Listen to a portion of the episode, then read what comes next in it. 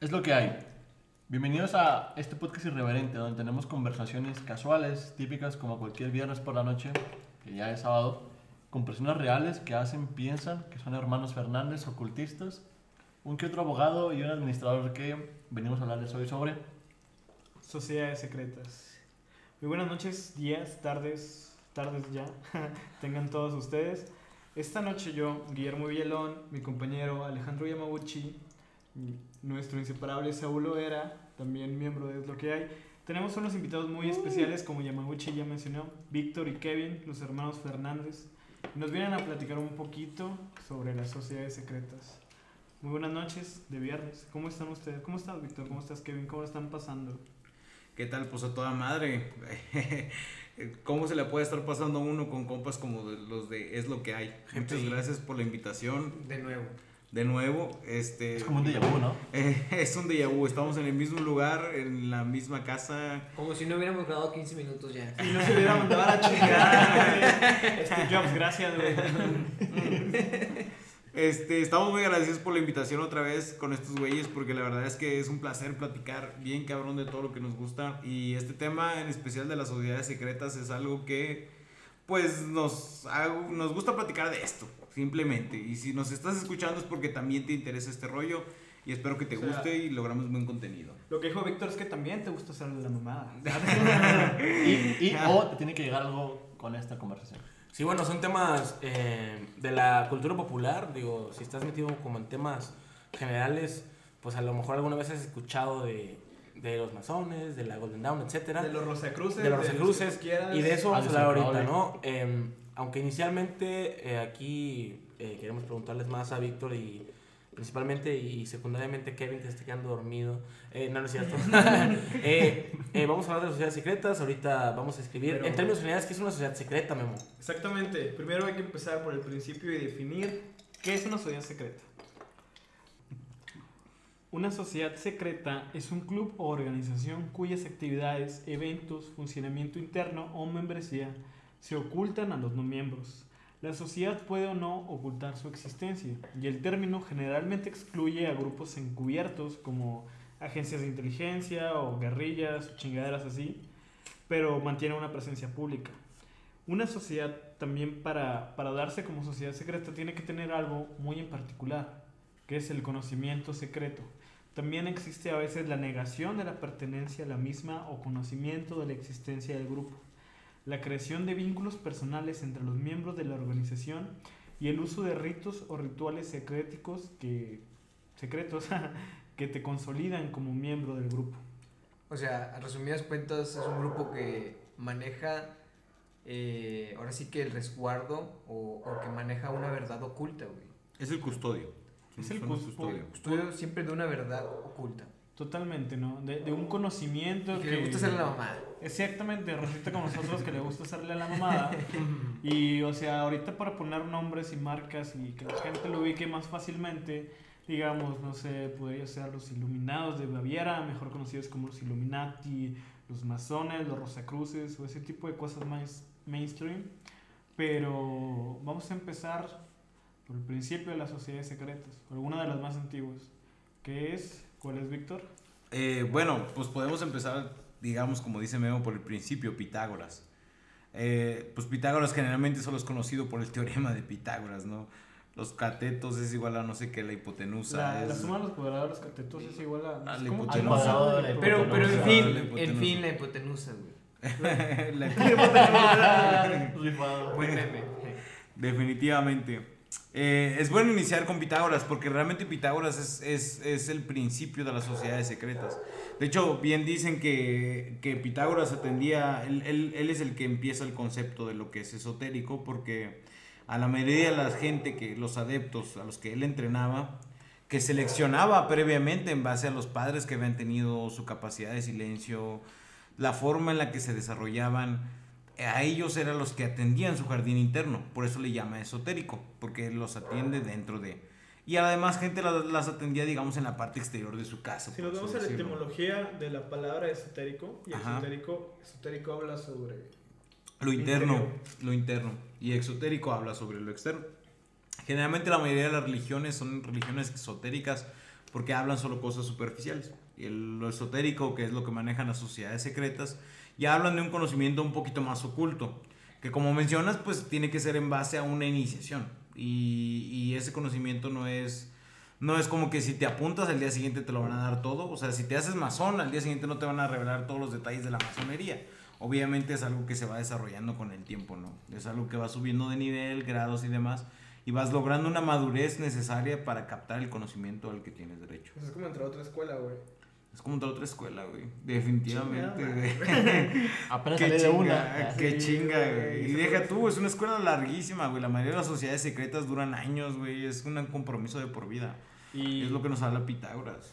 volviendo a la definición un poquito de sociedades secretas que manejamos al principio, ¿cómo la cumple la escuela pitagórica?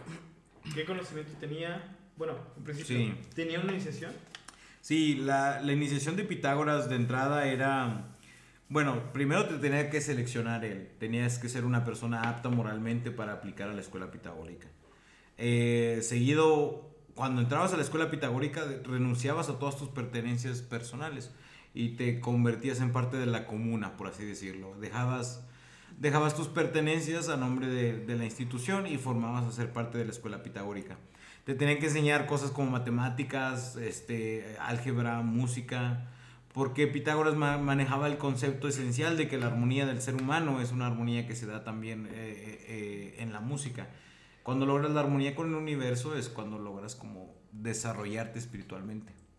Ahora, eh, hablamos de, de una escuela de que del siglo sexto, El antes de siglo Cristo. VI antes de Cristo. En aquel entonces este tipo de conocimiento estaba solamente eh, disponible y para algunas personas y velado para la mayoría de la población, ¿no? Entonces se cumple como el que la característica principal de una se cumple el criterio, ¿no? se cumple el O sea, criterio. que se trata de una, una asociación que, que engloba o encierra en sí mismo un conjunto de conocimientos de tal valor que, que no pueden ser adquiridos por todos. No pueden ser que, pero si te fijas pasa también en nuestro en nuestra circunstancia, en nuestro contexto.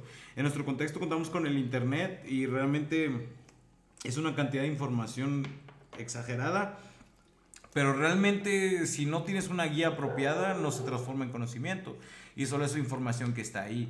Entonces a lo mejor alguien puede saber un chingo de masonería por lo que ha leído en internet, pero hasta que no pertenezca a una orden masónica, por así decirlo, y no haya tenido la iniciación y la preparación adecuada, pues no va a entender nada. O sea que se vuelve vivencial. Eh, vivencial y teórico, pero pues necesitas tener la directriz de un maestro. Un patrón esencial de las, de las sociedades secretas es que siempre tienes maestros. O sea, es el arquetipo. Es el arquetipo de Es el el arquetipo. Es el arquetipo de la sociedad Sí, el secreta. arquetipo pitagórico nace en un chingo de sociedades, ¿no? Claro, Y sí. por ejemplo, hablando obviamente, o sea, volviendo al tema pitagórico, Sí. ¿qué conocimiento tenían ellos que no tuvieran el, el vulgo de la, pro- de la población, por decirlo así? Sí. Que- En, en ese momento el vulgo de la población no tenía conocimientos científicos. Ahorita pues cualquiera puede llevar cosas como las matemáticas o cosas así, biología y demás. Pero en ese momento era un conocimiento reservado para la gente de la escuela pitagórica. En el contexto en el que estamos ahorita, por ejemplo, si lo ubicamos, nosotros tenemos el acceso a todo ese tipo de recursos desde que nacemos, tenemos educación primaria y lo demás, pero no tenemos un crecimiento espiritual, un desarrollo espiritual, que es lo que nos ofrecen los maestros en las sociedades secretas. Eso es lo que nos falta.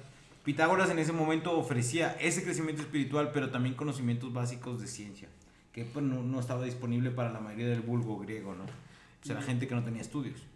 Entonces en las sociedades secretas una parte es como eh, necesariamente la, la intelectualidad, ¿no? O sea, requiere cierto eh, grado de preparación, ¿no? Para o sea, poder es, es acceder, ¿no? elitista, güey. Es elitista, Claro, ¿no? es En elitista, términos 100%. generales. Claro. ahorita también una, una de las cosas decía que tal vez los miembros negaban su existencia. Sí, ¿Tú como Víctor Fernández perteneces a alguna sociedad secreta? lo puedo negar categóricamente.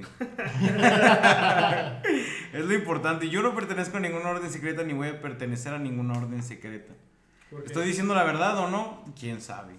Pero lo puedo negar categóricamente. Y entra dentro de la definición, Si, güey. si perteneciera a una orden secreta no te lo diría, güey. Entonces es como, es una verdad a medias, ¿no? Quizás Claro solamente sí. somos personas que se interesan por ese tema y estamos hablando de ello, ¿no? Probablemente, Claro. o probablemente no. O quizás solo leímos en internet sin ninguna instrucción y Wikipedia. De hecho, no estamos en Wikipedia leyendo las cosas, güey, no crean Estamos en eso, GitHub, estamos en GitHub. Estamos en GitHub, estamos en qué, qué buen chiste. Eh, pues realmente para los, nuestros oyentes, yo sé que Pitágoras es una, un elemento medio conocido, pero no tanto. Hay que ahondar un poquito en eso porque las sociedades secretas pues prácticamente se basan en eso. Y pues a partir de ahí, como menciona Memo, pues se salen un montón de sociedades secretas como es la sociedad teosófica, la masonería, la iglesia universidad triunfante, el movimiento gnóstico. Hay un montón de sociedades A secretas. través del tiempo, ¿no? Han surgido. A través del tiempo Pero- que se han desarrollado. Yo creo que si nos vamos un poquito en, en- bueno, Los a testigos de Jehová, güey. Los testigos de Jehová, si nos vamos como que en tiempo, yo creo que algo que, que, que me resuena mucho a sociedades secretas antiguas son los Rosacruces. Los Rosacruces, claro. Que si bien recuerdo esos güeyes empezaron, ah, bien igualados, chingada. esos pendejos, esos putos. güey. No, no, no me maten. Los, los Rosacruces Policía, policía de Rosacruz, no me haga nada, por favor.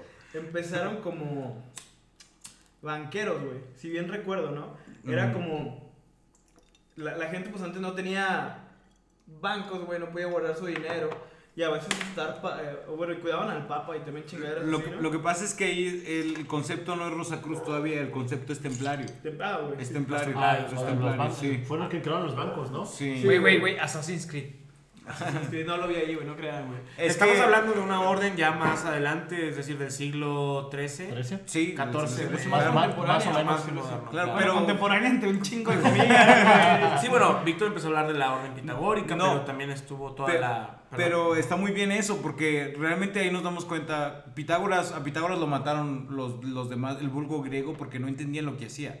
Es lo mismo con los templarios. La gente se asustó del poder que tenía como sociedad secreta y decidió erradicarlos. O sea, sin entender realmente qué era lo que hacían. Incluso se les achacó que adoraban a Baphomet y que se les ordenaba... Ah, los templarios. Los templarios ordena- a- a- al adoraban a. Y, y de hecho el Papa, no sé qué Papa, güey, los Pío- a la verga, ¿no? Papa Pío. Pío ¿no? VI, Pío. VI, exactamente. El Papa Pío VI. Pero eso fue porque se volvieron extremadamente ricos, ¿no? Exactamente, Con lo, con lo del exactamente. banco. Eh, Sí. Es que lo que tengo entendido es que, por ejemplo, eh, es- ellos lo que hacían era, no sé, tú, Víctor, güey, vas a Monterrey, Sí. vas a ir en tu caballo, güey, y pinche Víctor trae 100 monedas de oro, güey. Sí. Y entonces, ¿de qué vas de aquí para allá, güey? Y sale pinche cebolla y te salta con un filero, y pues no mames, güey. Entonces ibas con, con Kevin, güey, que era templario aquí, y le decías, oye, güey, voy a ir a Monterrey. Entonces, decía, Tírame ah, paro, chido, güey. No, paro. decía, tírame paro, eh, ten mis 100 monedas de oro, y él te decía, te doy como un vale, güey, un papel moneda. Que Sí. equivale a 100 monedas de oro. Sí. Cuando llegues a Monterrey, Menos a- intereses. allá, exactamente, cuando allá voy a traer un compa que es el llama, güey, Sí. que también es templario, y le vas a dar esta madre y él te va a dar 98 monedas de, de oro y mi comisión van a ser dos monedas de oro. Dos monedas de Así oro, que sí. prefieres perder, güey, 100 o 2. 100 no, o pues a huevo, 2. Y entonces así fueron y pues obviamente se hicieron bien pinche ricos, güey. Claro. A más no poder. Sí, realmente hablando poder, Hasta güey. que los erradicaron. Y, y el Papa dijo que él, esos güeyes adoraban otra vez, adoraban al Baphomet. Al Baphomet, sí. Pero- Lo cual es correcto, si adoraban a Baphomet, ¿eh? O sea... Oh, pero ahí, ahí- ahí vamos, ahí vamos. Eh, el pedo de, de- del Baphomet Sí. es que, si bien recuerdo, bueno, perdón, el Baphomet era, estaba escrito en, en lenguaje como que un códice, un madre, así como que un código templario, Ujú. y cuando lo traduces, según, mis huevos, según Wikipedia, Ahí. se traduce como Sofía. Como que Sofía, Sofía, la sabiduría, es la sabiduría, la sabiduría. el conocimiento. Es güey. que ese es el problema, Es Memo. que al final de cuentas son máscaras, güey. O sea, máscaras que le dan al conocimiento o al poder o al poder de tener el conocimiento para que las personas, o sea, para que el, el vulgo tenga miedo, güey. de ver- o sea, este, al final de cuentas son eh, elementos que se utilizan para mantenerlo oculto. O sea, para que esté a la vista de todos, pero A la volteen la de cara. nadie. A la- Ajá, es, es para que, que... voltees la vista, güey. O sea, para que te dé miedo el conocimiento, la fuerza que tiene y el, y el poder. en Pero sí. ento- entonces, ¿qué diferencia a la sociedad de pues el gremio que está iniciado para que no tenga miedo a lo desconocido? Me gustaría comentar algo en, en este punto. Dale. Eh, hace ratito, Me, me previo da a... mucha risa, perdóname, sobre, es que me da mucha risa que levantas la mano, güey, tuviéramos una- Es que, No, luego para no hacer un desmadre aquí, pero eh, eh, estábamos comentando antes de grabar que todas las sociedades han tenido como una faceta, sí, ok, como discreta, no secreta, secreta Y con el tiempo Y discreta. que es como una cara externa, pero al mismo tiempo hay una faceta eh, oculta de todas las sociedades, ¿no? Ah, claro. Sí, es- esa está más oculta incluso para los miembros que pertenecen a la sociedad. Adentro de las sociedades Es hay como una, grados. una ¿no? sociedad secreta dentro de una sociedad secreta. Sí. Inception. Ujú. Es un Inception. Es como cuando entras a la preparatoria, güey. Entras, estás en la preparatoria, pero todavía no sabes lo que está en el tercer nivel. Pues tienes que subir, güey. Claro. O sea, e- eso es de huevo. Por eso, por ejemplo, en el caso de Baphomet, como lo discutimos, a lo mejor es un error de traducción. Pero en realidad es algo que solo podían entender los miembros que pertenecían a la sociedad. Y ahí nos damos cuenta que la sociedad de los templarios funcionaba porque pocas personas dentro de los templarios entendían realmente el significado. Es como en una sociedad masónica, Es que- no, no todos entienden el trasfondo. Ahorita, un poquito tocando el tema del Baphomet, yo creo que mucha gente eh, asocia al Baphomet como un güey, un- una persona, un ente antropomorfo. Algo negativo. eh, con cabeza de chivo, güey, con, Piernas de hombre, con piernas pier- de... piernas también de, de, de cabra, chivo, de chivo. cabra, cabra, Abdomen humano. abdomen humano, eh, con, con una mano, la, la mano izquierda arriba y la mano derecha apuntando al suelo. Ujú. Pero pues esa representación del Baphomet se hizo hasta Eliphas Davy, güey. El de Méndez, güey. El macho cabrío de Méndez. Es el macho cabrío de Méndez, sí, exactamente. Sí, eh, sí, sí, sí. O sea, es que ahí es donde estamos, ya son puras asunciones realmente, porque el problema, como no pertenecimos a esa sociedad secreta, lo único que podemos decir son concepciones de lo que nosotros logramos capturar. Es todo lo que pasa con las sociedades secretas. Con Pitágoras se pensaba que ese güey hacía brujería, que era el dios Apolo operando a través de los poderes místicos del sol. Cuando ahorita cualquier güey si le dices que opera con los poderes místicos del sol, a decir, pinche loco, pues de cuál te estás tomando. pues claro. Sí, hace yoga en la mañana. Entonces realmente es todo ese tipo de, de elementos, incluso la iglesia católica, Abraham, Moisés, todo lo que escribió, son claro que son cosas muy cabronas, pero están escritas solo para los que pueden entenderlo. Por eso el que está escuchando este podcast está escuchando algo muy valioso porque está poniendo sus oídos en sintonía de una fuerza mayor que le está hablando y le está diciendo, escucha lo que te están diciendo.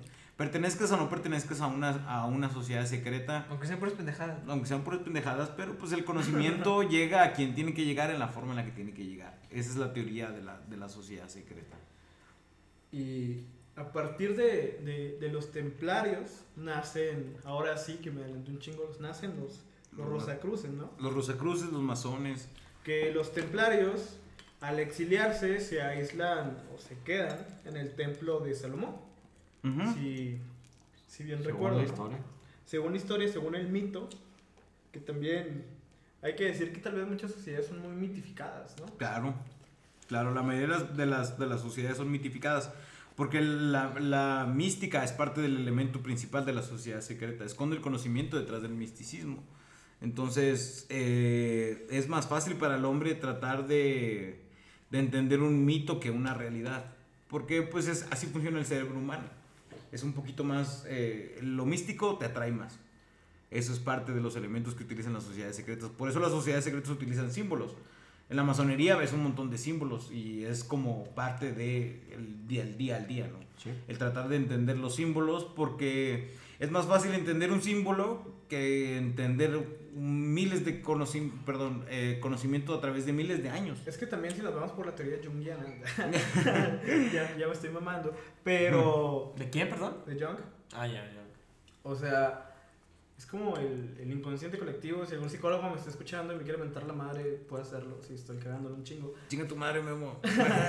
pero los símbolos transmiten conocimiento y rompen las barreras del lenguaje.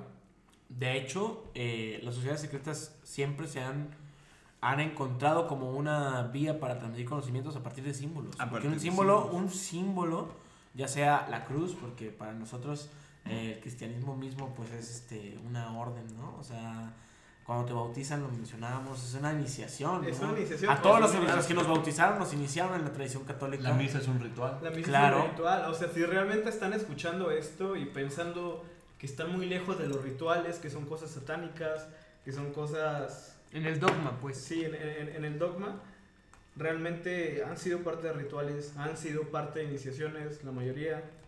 hemos estado ahí. La mayoría de todos los mexicanos. La mayoría de todos los mexicanos. Y yo creo que todos, güey. O sea, realmente se me hace muy difícil que una persona haya escapado de estar en, en una iniciación, Claro. de un ritual. Todos Porque aunque no sea, seas de judío, seas del islam, de, de cualquier religión que, que tú desees profesar, ¿no? Es que, que seas ateo y realmente, incluso si eres ateo, yo creo que estuviste en el ritual de, Del bautizo. del bautizo o de alguna iniciación cuando eras niño y ni siquiera lo decidiste.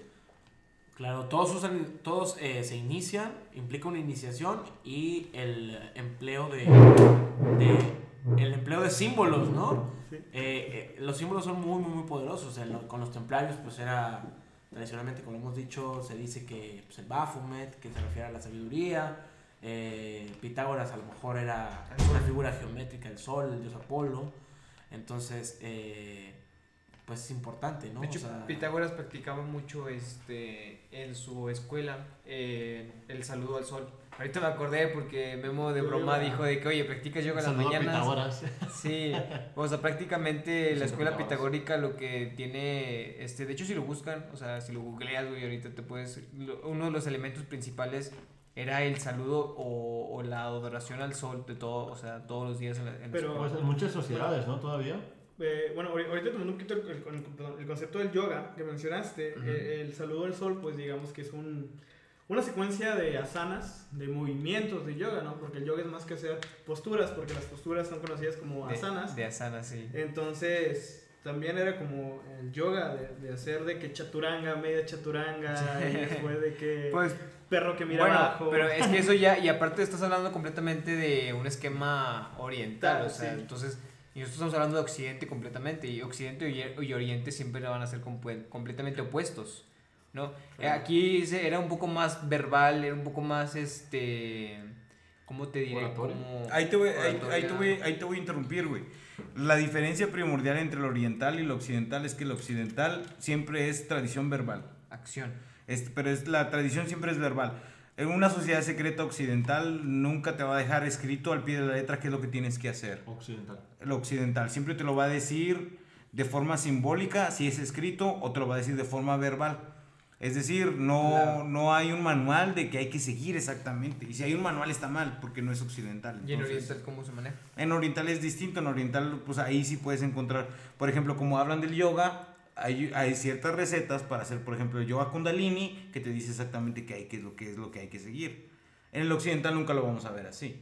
En el occidental es más tradición verbal, porque el occidente no confía en lo que se escribe, se escribe se confía más en lo que se habla, porque el poder está en las palabras, no, no en lo que está escrito. Es algo que depende ahí más o menos para qué lado nos vayamos, ¿no? Pero hablando de eso, pues es, es, es más el poder occidental, el poder de las palabras.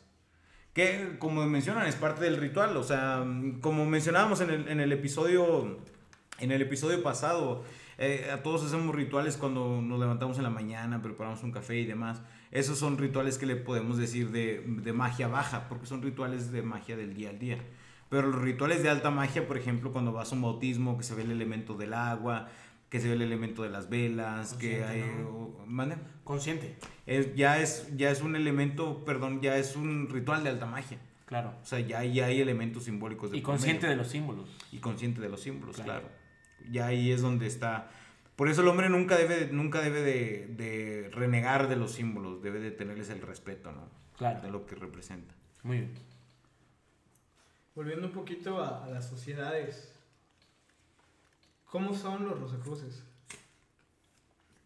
Pues Eh, son, pues son, pues son como tú y como yo, son personas. ¿Son, ¿Son son rosas con forma de cruces? Oye, son los, los estos que dicen que viven en Estados Unidos, los, los personas lagarto, güey. ¿Cómo se llaman? Los reptilianos. Los reptilianos, Son güey, reptilianos, La reina, ¿cómo se llama? Elizabeth, güey. Isabel, pendejo. A esa madre, güey. Esa madre que no se muere, güey. O sea, tiene un chingo de años. Pero. Es, lo- los Rosacruces es una orden que, bueno, de hecho no sé si quieras platicar un poquito de la Golden Dawn, que de hecho es donde se da un poquito más el concepto del rosacrucismo. El, el rosacrucismo es por Rosenkraus. Es, eh, este, pero en realidad eh, ¿Quién es? Pero Rosenkrantz existió. es que una leyenda, Muy buena güey. pregunta porque en su tumba no estaba. Sí, güey, exactamente. ¿A poco no estaba? No, no estaba. No, güey. No mames. Tengo entendido que es como volvemos a la mitificación, güey, en las sociedades. Es como el ir a Maviv, Eh, los masones. Acá viene el Rosenkraus de los Rosencruces. De los De hecho- Rosacruz. de hecho- o el San Germán de la San Iglesia Germán. Universal y Triunfante, Sí, sí, claro. sí. De hecho, deviene, deviene perfectamente eh, el hablar de los Rosacruces porque los Rosacruces surgieron inmediatamente después de, lo- de la Orden Templaria, ¿no? Ajá. Eh, en el año de 1378, Christian Rosenkraus inició esta orden basada fundamentalmente en los mismos pues, principios en los que se fundaba eh, la, la orden templaria, ¿no? Es decir, eh, todo lo que tiene que ver con la filosofía hermética, hermética de Hermes. Hermes Trismegisto. eh, Que otra refiere- vez nos estamos regresando un chingo. Claro, pero es que es la misma tradición, solamente la va evolucionando a través del es tiempo. la misma ¿no? gata pero revolcada. Claro, básicamente, ¿no? Exactamente. Eh, claro que la- el rosacrucismo se dice fue fundado por Christian Rosenkrantz, eh, pero mencionó ahorita a Guillermo que, que no. Guillermo. Dime Memo, güey. Estamos en Mencionaba confianza. güey. Memo, mencionaba, ¿Quién es Memo, güey? Dime mencionaba Memo, güey, de Meme que, que no, que no, que no, algo así mencionaba de que no, en su tumba no aparecía el nombre o algo así. Sí, es, ¿no? que, es que, bueno, yo, yo, yo lo poquito que conozco de- del rosacrucismo es que ese güey es, como le digo, un mito, güey, que realmente no se sabe si realmente Rosenkraus existió, Claro. según lo, que, lo, lo poquito que sé. Claro, y puede ser porque en realidad, como decimos, la sociedad secreta está basada en el misticismo. Rosenkraus no existió, pero su legado existe. Exactamente. Lo cual hace que como, como tal, él mismo existe. existe. Es como el ir a Maviv. Y, y- Eh, y aquí, y aquí ¿Dónde está, ¿Dónde está la tumba de Jesucristo? No, no, no, no, no se sabe. Y no podemos aseverar volando que- Israel, nada te creas. No, pero, pero aquí, en este punto, Ahí, eh, es importante mencionar que se dice, porque para empezar, esto de, de Christian Rosenkrantz, eh, este alemán de mediados del siglo XIV, se dice que él obtuvo su conocimiento cuando peregrinó a Medio Oriente y obtuvo el conocimiento eh, a partir de, de conocimientos eh, orientales, ¿no? Claro, como Entonces, persa. eh, lo que hablamos ahorita, como decía Kevin, pues era el, es el conocimiento místico occidental. Pero no hay, que, no hay que olvidar que todo este conocimiento proviene de Oriente. O sea, el origen del misticismo está en Oriente. claro. Entonces, Christian Rosenkrantz obtuvo el conocimiento de, de Oriente y, y fundó esta, esta orden eh, meramente hermética, que, bueno, si profundizamos en el tema del- de, los Rosacruces, pues no, no, No, no acabamos, acabamos, no no, no acabamos. acabamos de ninguna manera. Es que realmente es muy general lo que estamos comentando. Si nos vamos con una sociedad de lleno, No, pues de la masonería tenemos para hablar 10 horas y de los Rosacruces No, y de los templarios y de la Otto y de la Golden de las Dawn. pitagóricas, de la escuela teosófica, de H.P. Blavatsky. O sea, realmente lo que queremos dar a entender un poquito más es qué es la sociedad secreta, cómo Claro, se basa. Y los patrones que se repiten. Los patrones. Como por ejemplo, un patrón. Patrones, arquetipos. Claro, y Aquí la palabra, la palabra mágica. Es Perdóname, güey, es que estás levantando la mano. A ver, bueno, habla. No, o sea, que se repite, claro, en la orden eh, de Rosenkrantz, eh, pues había una iniciación, había el empleo de símbolos, el conocimiento reservado para algunos cuantos, y en, época, eh, en épocas ya más eh, recientes hubo otras versiones de rosacrucismo, como por ejemplo, más adelante mencionaremos la orden rosacruciana. eh, Alfa y Omega, eh, pues es que todos se relacionan en realidad, ¿no? Sí. Pero algunos de los estudiosos previos a la Golden Dawn, que más adelante vamos a mencionar, pues eran Rosacruces. Entonces, Sí. eh, podría decirse que se trata de, agrupa de, de asociaciones que se han formado en algún momento, pero han evolucionado a través del tiempo y se han transformado en asociaciones con distintas denominaciones, pero que contienen el mismo tipo de principios herméticos, ¿no? Es decir, de la hermético porque se refiere a la mirada hacia, básicamente, hacia adentro, Hacia del, del ser humano, ¿no? Y, o sea, también está la antigua mística Orden Rosacruz. Ah, la antigua orden mística Rosacruz. los sí. Amorc, ¿no? Los Que Amorc. fue fundada mucho más acá, por 1915. O sea, que no debe confundirse con los Rosacruces. Con los de- Rosacruces, De los ¿no? que estamos hablando, ¿no? De hecho, hay una orden Amorc aquí, en, en- si nos están escuchando en Saltillo, en la parte local, hay una orden Rosacruz aquí, Amorc, en Galeana. sí, de ¿En hecho. Galeana? En la calle de Galeana. Ah, en la calle. en la calle Galeana, y de hecho creo que es, eh, es como una sede, ¿no, güey? O sea, Es un- una sede, es una, le llaman una... Ah, se me fue el nombre, güey. A mí también se me fue, pero es cuando son un poquito de menos de 20 o 50 integrantes. A eso le llaman. Es que son poquitos integrantes. Pero como menciona Saúl, sí es importante determinar cuáles son los patrones comunes. Por ejemplo, la, la mayoría de las sociedades secretas tienen una parte de lo que le llaman la voluntad, ¿no?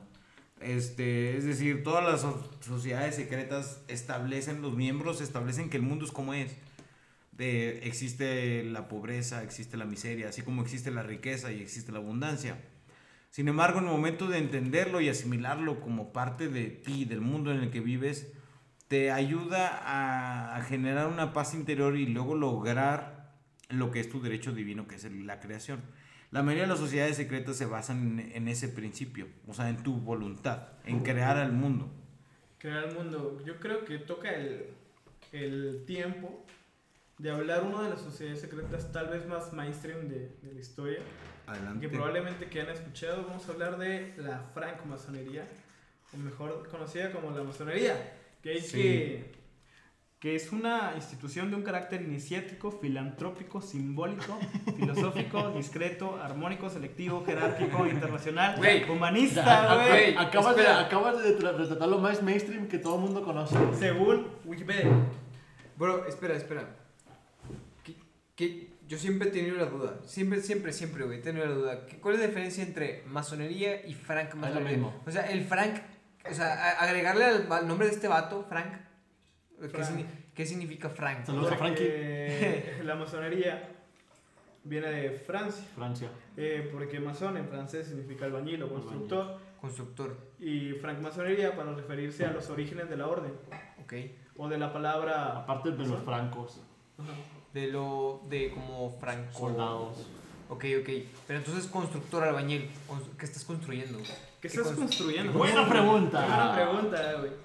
Ah, Como cualquier orden iniciática, yo creo que a uno mismo, ¿no? Construís una, uno, a uno mismo. de hecho, eh, hay un, un lema que ellos utilizan mucho que es vitriol. Dice, viste interiorem terrae rectificandum invenis operae lapide. En latín, güey, porque les gusta mamar, pero en español sería como que desciende a las entrañas de la tierra y encontrarás la piedra oculta. Se refieren a la piedra filosofal. A la piedra filosofal. De- Que volvemos a Harry Potter, güey. Como hablábamos, como comentábamos la, la sesión pasada, güey. Vamos un poco a, a Nicolas Flamel, ¿no? O sea, también perteneciente. Que supuestamente la encontró, ¿no? También. También, sí, cierto, güey. Uy, ¿y dónde quedaron los tres símbolos de Harry Potter? güey? O sea, Ya volvemos a la orden del Fénix. Sí, güey. ese, ese morro sabía algo. ¿Cómo se llama? Ay, güey. J.K. Rowling. Rowling, sa- se- Saludos. Se lo sabía. Oye, güey. me ando bien igualado, güey. Sí, sí diciendo de todo. Pero realmente la masonería yo creo que donde estén, donde nos estén escuchando, conocen un masón o conocen a alguien que dice ser masón o han pasado por una logia que tenga una, o por un lugar, perdón, un templo que tenga una escuadra y un compás con una letra G en medio, que la letra G no sé qué significa. Según ellos dicen que es la abreviatura de gran arquitecto del universo. Hagamos una estadística rápida. Memo, ¿conoces algún masón? Eh, conozco un chingo, güey. Conozco un chingo. Víctor, ¿conoces algún masón? No, ninguno de de veras. Muy buena, güey. Kevin, ¿conoces algún masón? Con- conozco Rosa que, se, que, que le gusta mamar en las ¿Sí? pedas, güey. De que yo soy masón y la verga. Saúl, ¿conoces algún masón? No, güey. No. No, ninguno, güey. No, pues yo tampoco. Nada, Pues güey. es que es como si dijeras, oye, ¿conoces algún cristiano? El último cristiano que conocí se murió en la cruz hace 2020 años, güey. Es imposible catalogarlo, ¿no? Muy buena. Muy buena. Pero, o sea, aquí hay que, hay, hay que decir algo. Los masones, cuando piensas en masones que crearon el COVID, güey, y que no quieren sacar la vacuna y la verga. La que la verga, yo, la, verga sí se la quieren sacar, güey. Pero existen dos ramas. O bueno, existen un chingo de ramas de la masonería, según Wikipedia. Pero se dividen en yorquinos, escoceses, principalmente del, del rito escocés antiguo y aceptado. Bueno, si nos vamos a Europa vamos a encontrar un Sí, chingo. el rito de Memphis y mi rey, Claro, aquí en el México rito están otros, ¿no? Como el de Benito El, Juárez. el rito mexicano, El güey, rito que, mexicano. que lo mandaron a la chingada, por El de cierto. Andrés Manuel López Obrador. Que también es masón, por cierto. Sí, por cierto, el Bronco es masón, eh, Peña Neto fue masón, es masón. Digo, hay fotografías, ¿no? Sí, hay fotografías, ah, AMLO es Fotos masón. mamadoras. Del rito nacional Enrique mexicano. Peña Nieto igualmente. Mi abuelito también era masón, güey. Sí, güey. un- Ese también, ese también este, el, el, rito, el rito mexicano, pero también está el del Valle de, La Valle, Valle Bravo o Valle Sí. México. de México. Ajá. El Valle México es una logia, güey. Ah, lo Eh, siento. Es una logia, dicen. Pero aquí nos vamos a Europa. a finales del siglo XVII y XVIII. Es cuando se crea la masonería moderna. Pero ellos toman la idea que vienen de los templarios, Ahí es donde se conectan Sí, donde los se templarios conectan. con Rosacruces y masones. con los templarios, los cruces y masones, y los templarios también toman ideas que vienen de la escuela pitagórica. Entonces, es entonces- algo que se viene también del antiguo Egipto, es algo que se viene arrastrando. En realidad es el mismo conocimiento, Sí. solamente. De hecho, Egipto toma ideas de la escuela pitagórica y... y- No, al revés. Pitagórica toma, escuela de- de- toma ideas de la escuela egipcia. Lo más antiguo es lo Lo egipcio. más antiguo es lo egipcio, pudiéramos decir. Egip- Egipto menciona, por ejemplo, sus temas de iniciación, la muerte simbólica. Ellos metían a sus iniciados tres noches en un sarcófago donde no veían nada, estaba todo oscuro, pasaban hambre, pasaban frío y le llamaban a ellos muerte simbólica porque te mueres y a los tres días renaces.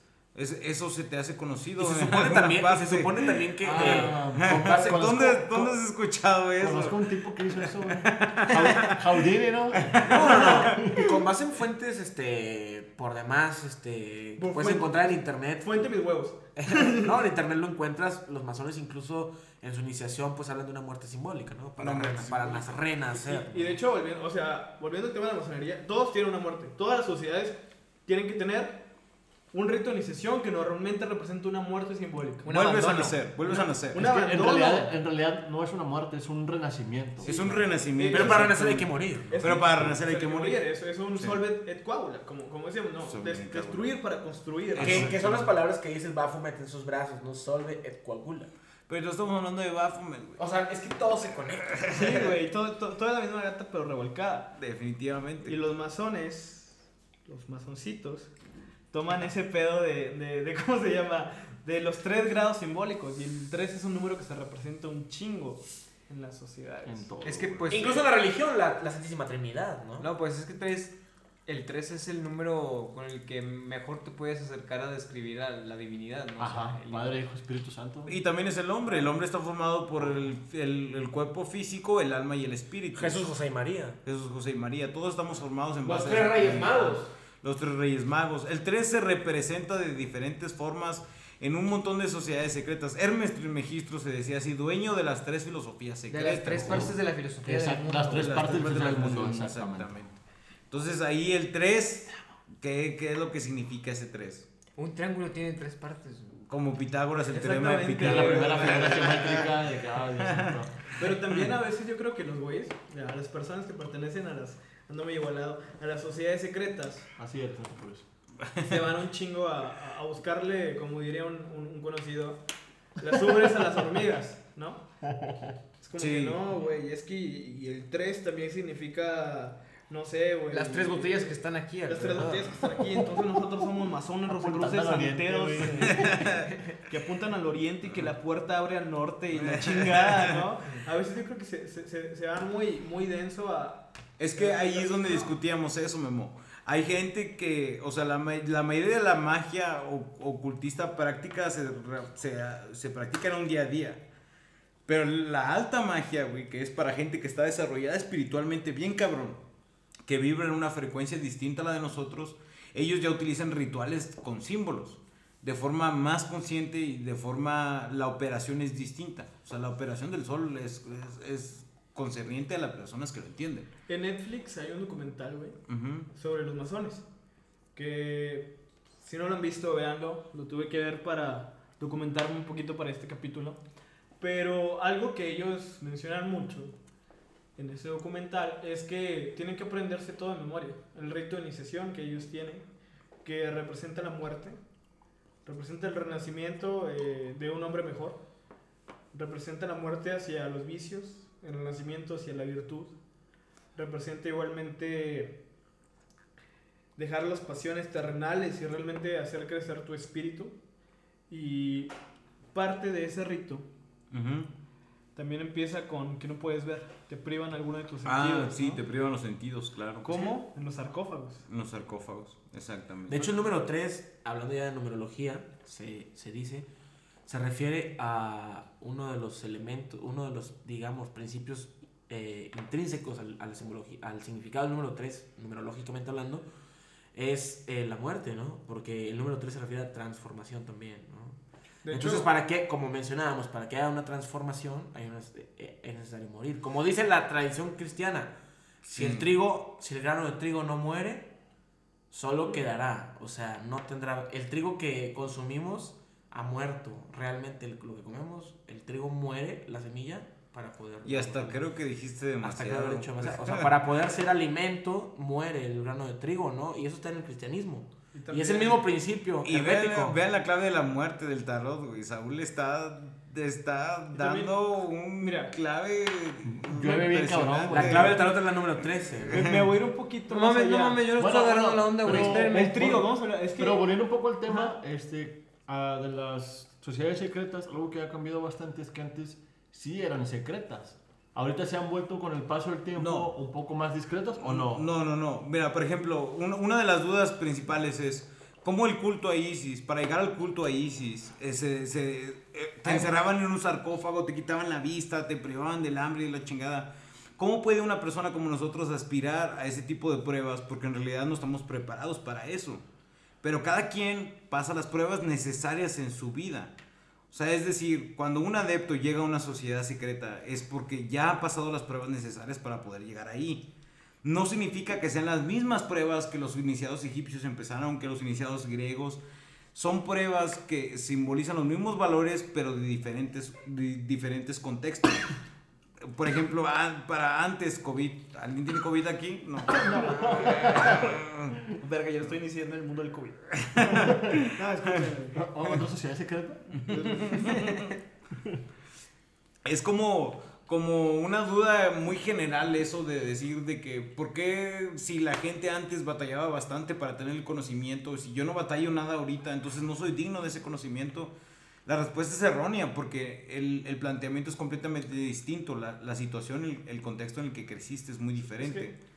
Ahora, eh, ahorita vamos a hablar de, la, de otras órdenes, eh, aparte de la masonería, pero eh, ahorita que hablas de eso, este, ahorita que hablas de eso, ¿tú consideras que actualmente ya estamos próximos a entrar, en algunos países ya hablamos de una sociedad de la comunicación, ¿no? Donde ya todo está tan interconectado por los medios que, que a lo mejor las sociedades ya no son tan secretas sino discretas, pero tú consideras que a pesar de eso actualmente, este, y ahorita volvemos a, otras, eh, a hablar de otras sociedades, ¿consideras que actualmente eh, tú, Víctor, eh, hay sociedades que a pesar de ser discretas siguen siendo secretas? Claro, porque el conocimiento no se transfiere de una forma, digamos, de una forma literal.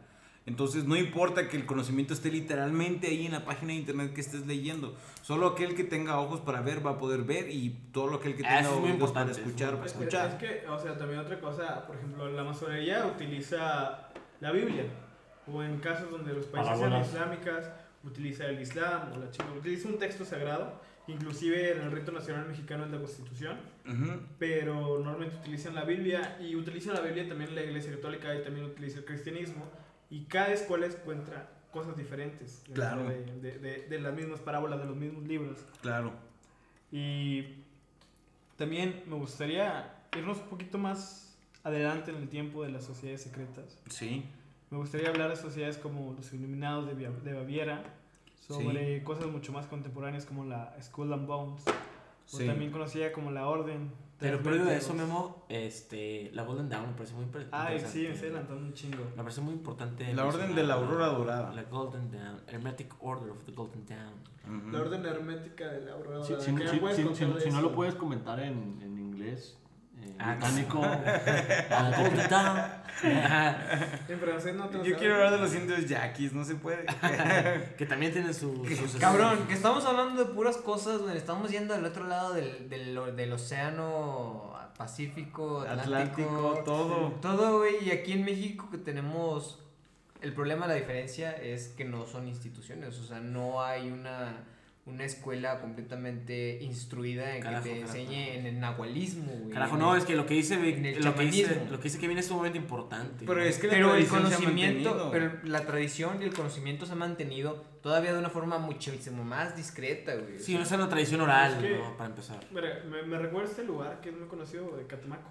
Ah, sí. Catemaco, Sobre los brujos de Tierra de brujos. En Veracruz. ¿no? Pero y te estás yendo mucho a Mesoamérica, Sí. güey. O sea, te estás yendo completamente a, a otra cosa completamente distinta. Otra claro, época. otro tipo de prácticas. Época, güey, práctica, este, culto. Cultura. No, no, no, te estás yendo, o sea, fíjate, el desierto y la selva, güey, o sea, Aridoamérica, Mesoamérica, güey, estamos hablando de dos mundos completamente opuestos, güey.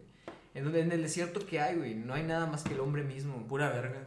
Pues depende cómo busques, güey.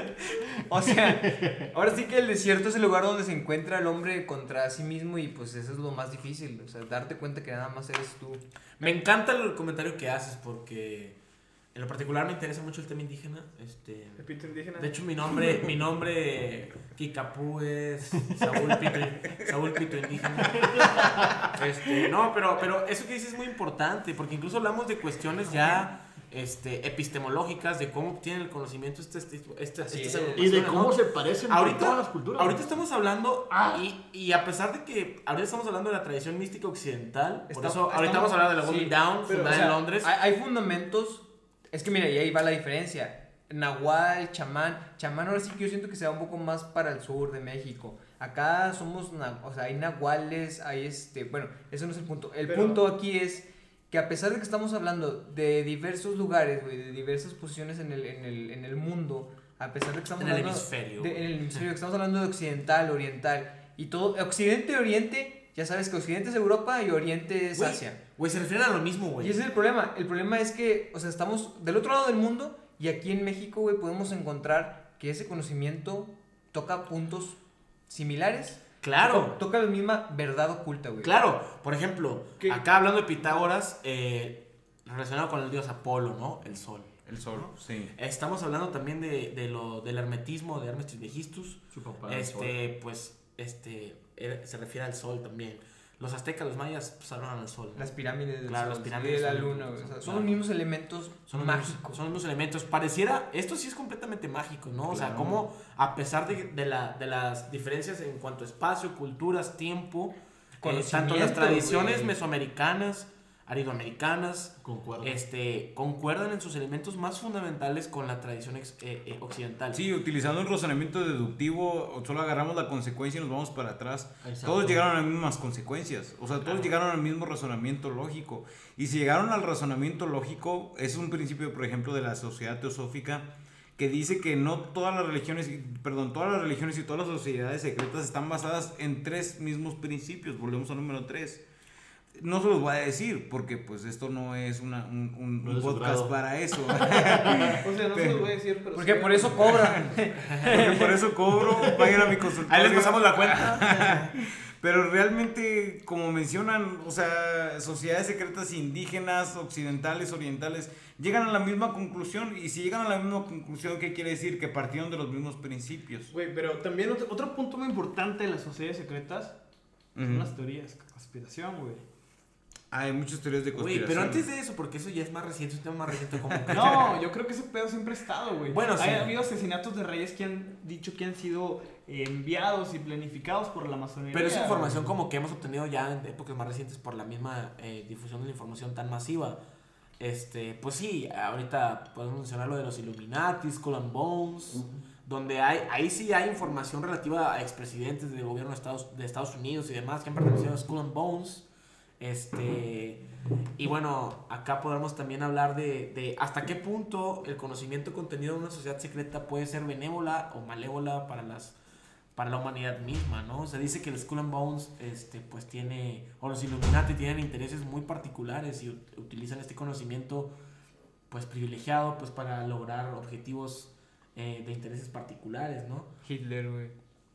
Claro, también los nazis usaron ese tipo de conocimiento para su propio beneficio, ¿no? Pues, La Segunda Guerra Mundial y la Guerra Claro. Mágica, güey. Pero me gustaría hablar aquí, no sé cómo vean, eh, considero muy importante hablar de la, eh, de la orden hermética, ahorita lo, lo introduje hace rato, la orden hermética de la Aurora Dorada, o este, The Golden funda- la Golden Dawn, fundada en Londres en 1888 por tres personas, siendo la, la principal de ellas una persona llamada Samuel Little McGregor Matters. Samuel Little McGregor. Ajá, fueron tres también, Ah, tres, sí, sí, fueron tres fundadores. Eh, Samuel Little McGregor Mathers junto con William W. Westcott and W. R. Woodford, Woodford, Woodford Woodford. eh, que constituyeron el templo Isis ajá. Urania.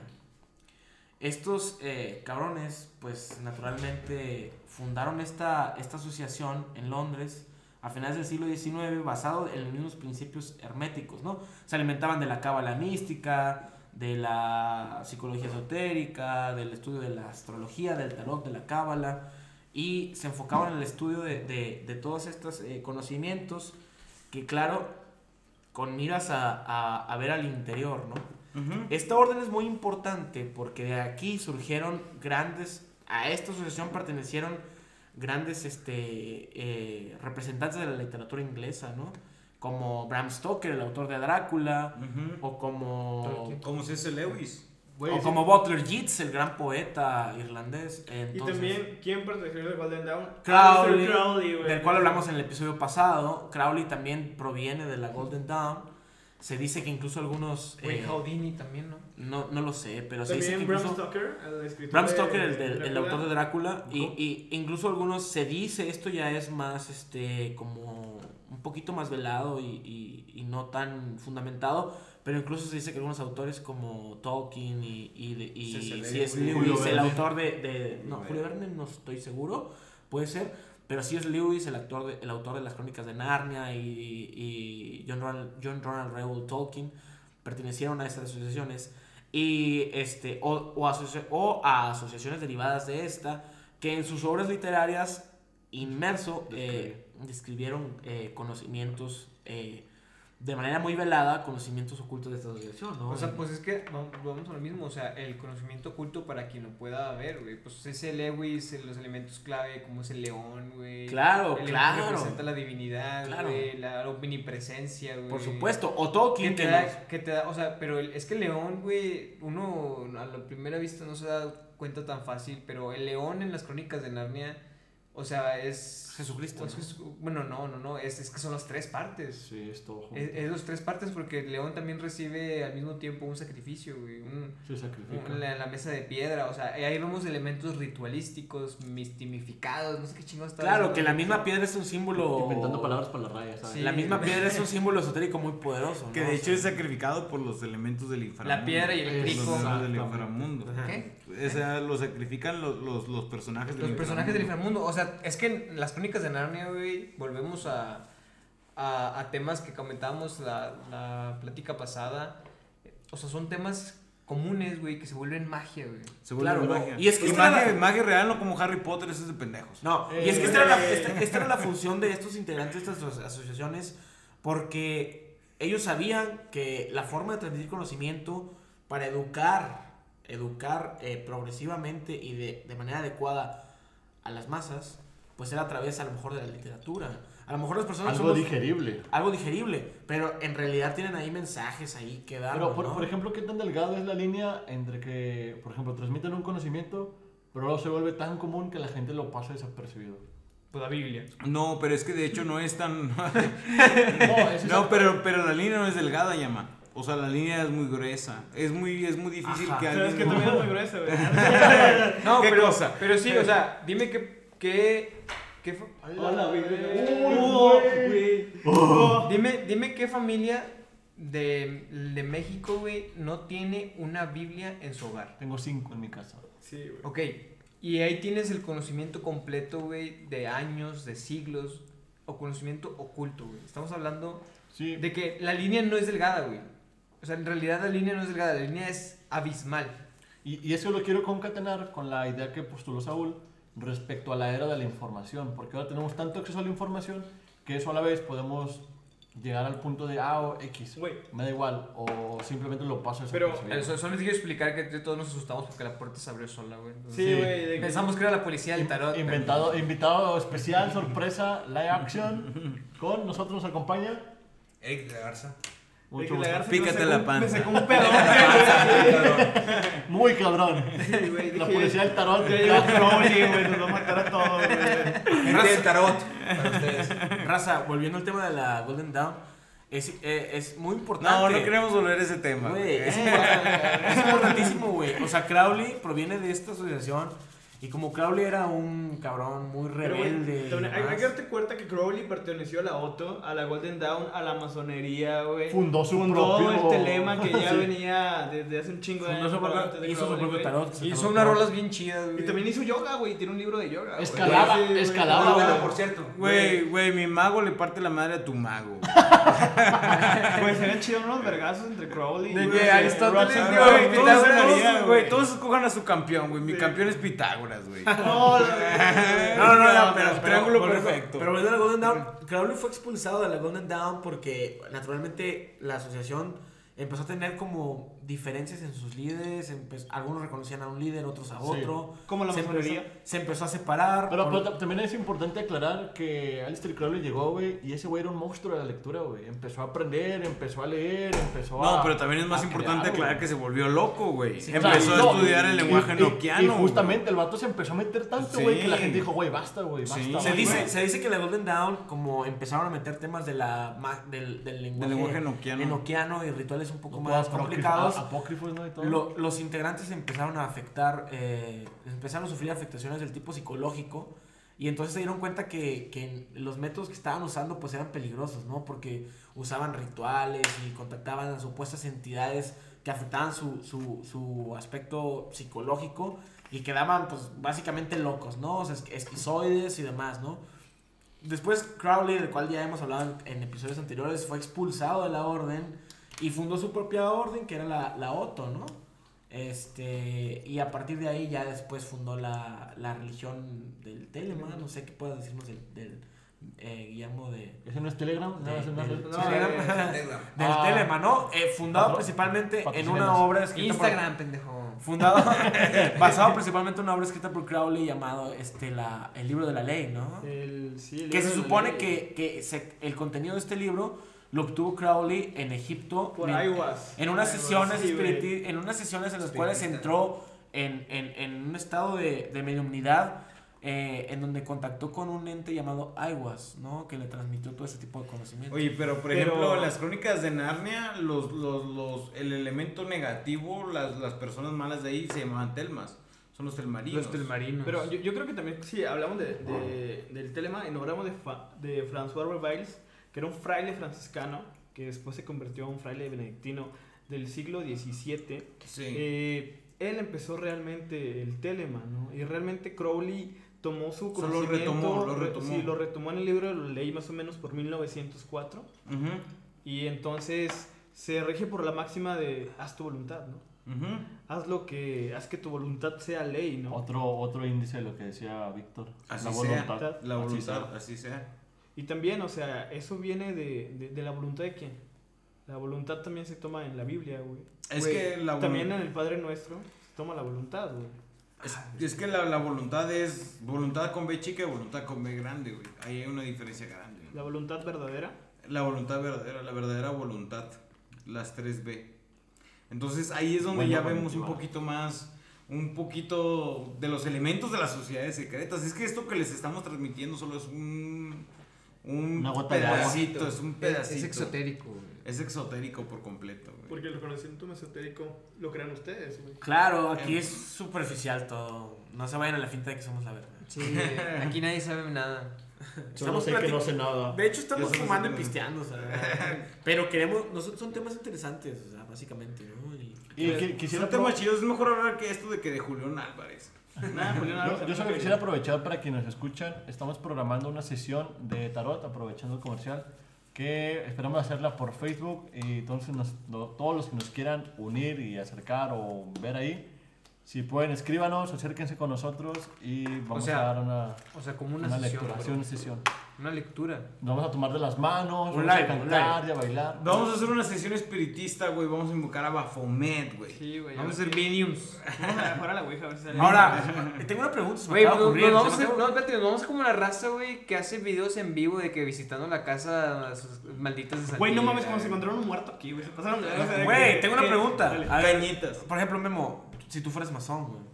Se dice que los masones. se, dice, se dice que los masones, güey, eh, de que en los grados ya superiores, en realidad, se vuelve, güey, en realidad se vuelve como un culto a, a una figura, a un símbolo, a un ángel llamado Lucifer. Si te dijeran, eh, escúpele y míate, méate En la cruz. y cágate en la Biblia y adora a Lucifer, ¿tú qué dirías?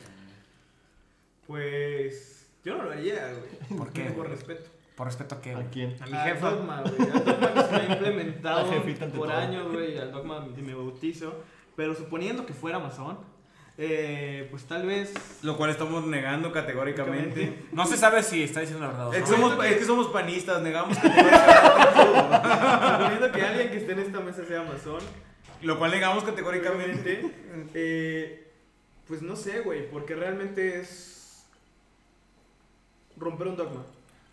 Romper un dogma yo creo que si tienes que crear, tienes que destruir, ¿no? Tienes Güey, que morir, ¿no? sí. Tienes que morir, güey. Tienes si que olvidar a lo que eres. Si vas a romper un dogma, tienes que tener la decisión, güey, de que es la última batalla que vas a librar en el Güey, es que volvemos a lo mismo. Tienes que matar lo que has aprendido de ti. Sí, mismo. sí, o sea, realmente solo es un símbolo de poder dogmático in- implementado por la Iglesia Apostólica Romana y no es realmente la palabra de, de- del Señor o la palabra de, de Jesucristo.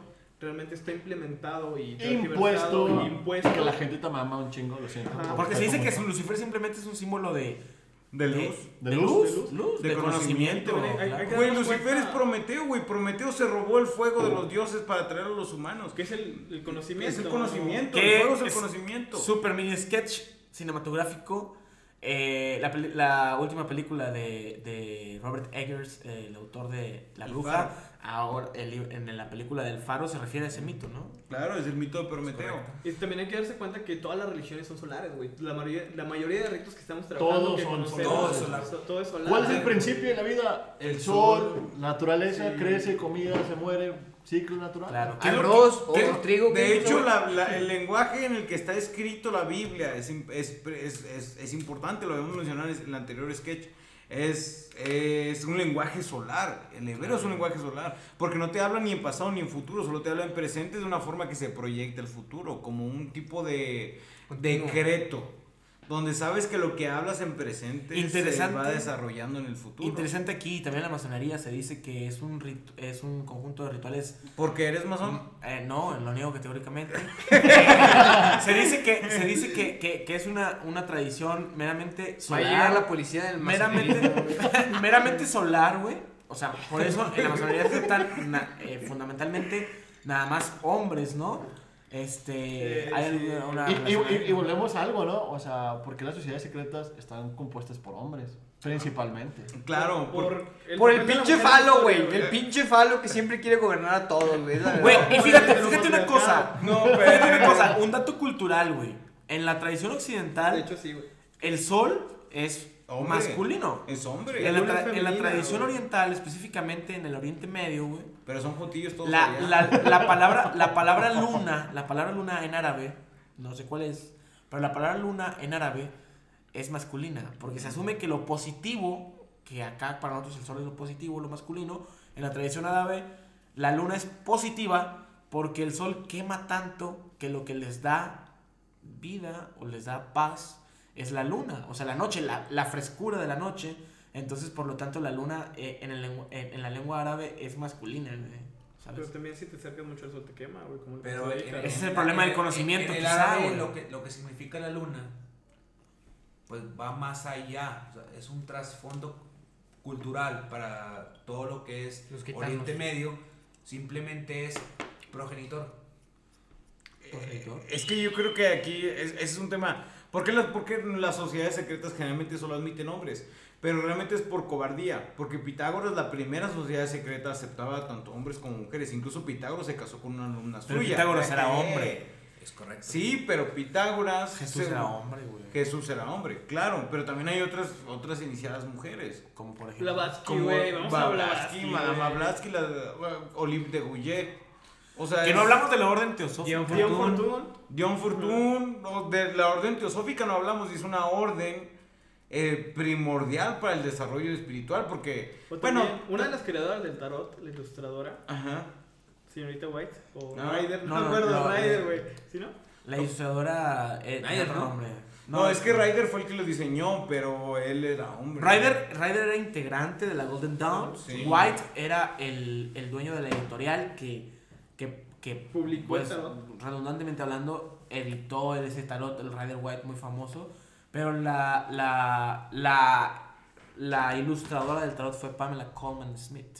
Pamela Coleman Coleman Smith. Smith, ajá. Este, pero bueno, este, su papel fue muy secundario porque nada más las ilustró, ¿no? Güey, pero Pamela estamos Chua. hablando que el color representa un chingo. en El tarot, color güey. en el tarot representa Ah, mucho. sí te mamaste de decir que fue secundario. pues. Sí, güey, sí te pasaste de verga. güey. Secundario Bueno, porque ya no, nada más sí es los secundario ilustró. porque los elementos primordiales no son el color, son los símbolos que Y aparte, ahí. alguien le dijo de qué color pintarlo. ¿no? Claro. Ella solamente fue el Y de seguro fue un hombre pinche típico machito. Pues fue, pues fue Ryder, fue Ryder, eh, integrante de la Golden Dawn. Ah, por, eso, por, eso la, típico por eso la machito. Golden Dawn es muy importante. Porque aparte, aparte de la, cuando se disolvió la Golden Dawn por todas estas controversias internas, a partir de ahí surgió la orden de, de varias integrantes de la Golden Dawn. Pero. Eh, los masones controlan el mundo, güey. Volviendo a los masones, eh, o yo- en teoría, las sociedades secretas. En, en, en, en, así en Mm. amplitud de la palabra de Sí, güey, sí cabrón, el cabrón, yo creo que sí. familia, güey. Eh, la, la Bilderberg, los. ¿Cómo se llaman esos güeyes? Los. Ay, el, El PAN. sello rojo. El PRI. Bones, El yunque. El PRIAN. El PRIAN, el Yunque, Morena, AMLO, ¿quién más? El- ¿Cómo se llaman los del sello rojo? Los Rothschild. Güey, Skull and Bones, güey. de hecho, el mito, güey. Si, No. quieren, si quieren ver el futuro, vean cada mes o cada semana la portada de The Economist. Güey, mira, Nada un, mames, güey. Un elemento, un elemento muy importante para hacerme pensar que realmente sí hay sociedades secretas, eh, principalmente en, los pa- en, en el país hegemónico que, que actualmente es Estados Unidos, como en otras épocas fue España, ¿no? O a lo mejor el Imperio Turco y ahora- después España y ahora eh, Estados Unidos, es que hablando ya de un, un aspecto muy, du- hablando ya de un aspecto muy de la cultura popular, eh, el famoso director de cine Stanley Kubrick hizo maestro. una película llamada Eyes Wide Shut. Ay, ojos bien cerrados. Ojos bien cerrados. En esa película describe eh, el personaje, se, por cuestiones del- de su, su propia curiosidad, se metió eh, como infiltrado a una reunión de una sociedad secreta en la cual estaba integrada, la cual estaba integrada por personajes muy importantes de la política, de la industria cinematográfica, empresarios, artistas y demás. Y él se vio eh, metido en problemas porque pues estaba ahí como intruso, ¿no? Eh, cuando Lo cual película... te lleva a un principio básico que no te metas de curioso en donde no te andan Claro. llamando. Y a- esto me llevó a pensar a mí ya muy personalmente de que si había asociaciones en Estados Unidos principalmente, de que, sí, hay. de que sí dirigían nuestra puta vida, o sea, son personas con un poder económico y político tan importante que, pues sí, que sí, yo Dirigen, pienso, esto es, dirigen. esto es meramente conspiranoico, pero... Lo hay, lo hay. Pero yo pienso que sí repercute en nuestra vida. Cuando esta película salió, se dice que los protagonistas eran Nicole Kidman y, y, este, Tom Cruise.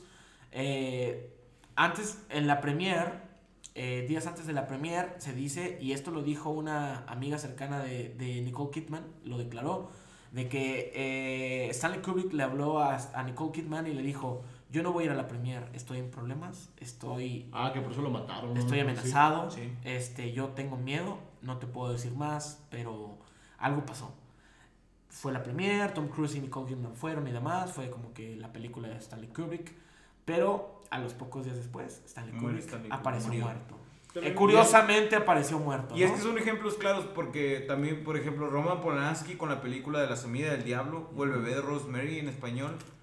Eh, si vemos, por ejemplo, la, de, la última película de Quentin Tarantino, la de Once Upon a Time in Hollywood, es una representación de todo lo que pasó Polanski para hacer la película. Es esa. correcto. porque reveló demasiados detalles de una sociedad secreta que terminaron por asesinar a su esposa. Como tal fue el, el grupo de la familia de, Claro. de Manson, ¿no? De los- Charles de Manson. Charles Manson. Entonces, esto nos lleva a pensar que a lo mejor hay indicios, al menos, de que las sociedades secretas en realidad existen y de alguna manera No, eh, que existen, existen. y utilizan el conocimiento o sus, sus eh, posiciones para Pero es que es normal, Saúl, porque en la antigua Grecia quienes gobernaban eran los filósofos. Claro. Entonces, ese principio sigue vigente. Quien Claro. gobierna es el que piensa. En, en la Edad Media gobernaban los templarios. Claro, Los pero hasta qué punto, hasta qué punto somos libres y hasta qué Es punto que- somos manipulados. güey? También Es que- yo creo que viene. Eso- eso sí del- ya está bien, de- De, cabrón, linaje, güey. Pinche Raúl El Vera. linaje realmente yo creo que tal vez es un tema que no se toma tanto en, en las sociedades secretas. Pero. Lo dices porque eres hay moreno. familias. ¿Qué? no lo digo porque sea moreno, güey. Pero. Porque eres masón. Ah, Lo ah, cabrón, güey. ¡Eres No. masón! No, ¿quién dijo eso, güey? Lo niegas niego categóricamente. ¿Sabes qué sí sé? ¿Sabes qué sí sé que eres? Eres mamón. Ese sí soy, güey, ese sí soy, güey. Bueno, continúa, continúa. Pero hablando sobre, sobre el linaje, los Rothschild y los Ah, grupo claro. Bilderberg Las 13 y familias, las 13 güey. familias han gobernado el mundo, güey. Y realmente yo lo creo, güey. Ya han fundado sociedades, ya han dirigido Skull and Bones, ya han dirigido los güeyes Güey, que vean queman portadas de el hombre de fuego y la chingada. No Y yo mamada. creo que Siempre ha sido selectivo. Totalmente ha sido selectivo. Y yo creo que a- lo que vemos de las sociedades, de los masones, de, de lo público, de que tu amigo te dice, eh, güey, soy masón y trae un anillo en la peda. Gente que no está dentro del círculo de conocimiento. Eso no es nada. Como no lo estaban los iniciados en la escuela pitagórica, estaban en el pabellón y no llegaban realmente al jardín interior. Ujú. Realmente yo creo que las sociedades secretas solo son un... Bueno, lo que conocemos nosotros es como un... Una parte minúscula, parte La Una punta del parte iceberg, minúscula de La la punta del iceberg. Es la punta del iceberg. Porque realmente es una punta del iceberg. O sea, ni siquiera podemos alcanzar a dimensionar qué tanto hay de profundidad ahí. O sea, Solo Dios sabe. solo Dios sabe, güey. Los atentados, banderas, Skull and Bones. Solo agnostos teos, ¿sabe? Ah, nos faltó hablar de la, de la gnosis, ¿no? También nos faltó hablar de, del nazismo, güey. Nos faltó hablar de la orden teosófica. Nos faltó hablar de la guerra mágica entre nazis, magos nazis y magos ingleses. De la sociedad Tule, güey. No Ay, Mayombe. De hecho, di- hay, yo- hay, quienes, hay quienes dicen que, yunque, que- hay quienes dicen que la sociedad tú le puso a Hitler en el lugar La el que sociedad está. Tule puso Hitler, Es que fue- Porque nada, Hitler era un ellos. cabo nada más. Durante la Primera De Guerra Mundial Hitler era un cabo. Hitler estaba infiltrado, güey, Sí. en la sociedad de Tule y de ahí lo sacaron porque era buen orador y lo empezaron a hacer la persona que Y que de hecho, a ser, cuando él llega al poder como canciller del Tercer Reich, él Right, bloquea a, a- a la orden de Tule. O sea, quien le dio el poder para entrar ahí. Fue el orden Que es de algo lo que pasa similar a Estados Unidos, cuando el Ku Klux Klan promueve a Donald Trump y Donald Trump desconoce una vez en el poder. Es una historia que se repite porque ha estado pasando de Funcionó. forma, o sea, Sí. pero ¿por qué, ¿por qué niega Donald Trump al Ku Klux Klan? ¿Por qué niega a los seguidores como David Duke?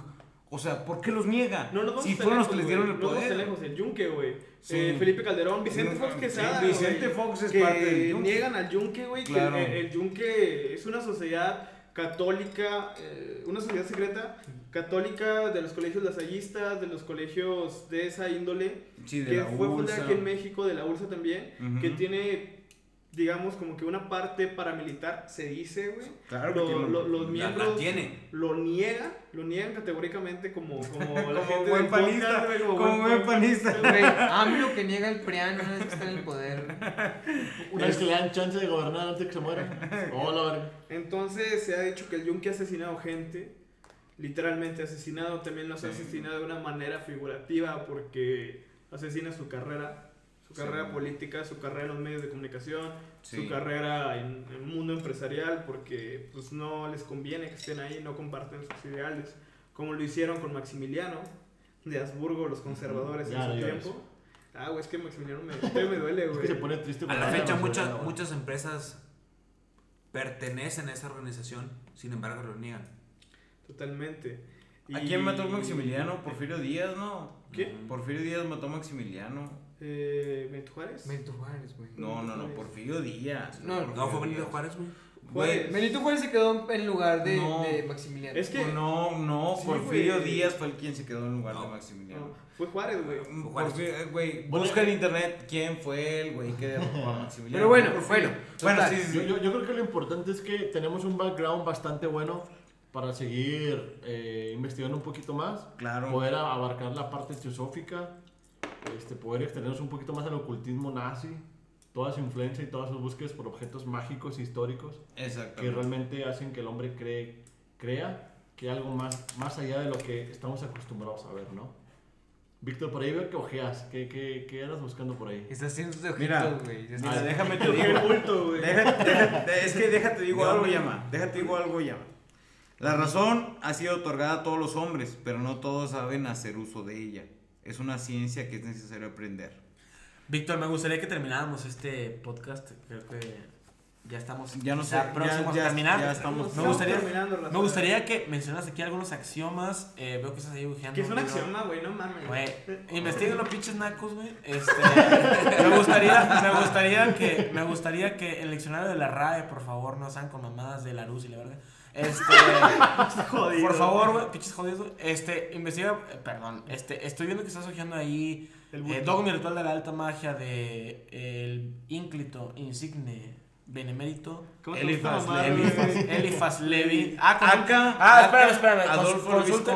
AKA. Espérame, eh, con- consulten esas palabras para mayor comprensión. Este, Adolfo Luis Constanzo. este, ¿no- ¿te gustaría eh, decirnos algunos axiomas? Saúl, chúpame de verga. conocimiento? Mira, sí me gustaría decirlos, güey. Pero no los voy a decir. No, no te creas. ¿Cómo no? Vamos a decir una. La voluntad del hombre justo es la voluntad de Dios mismo y es la ley de la naturaleza.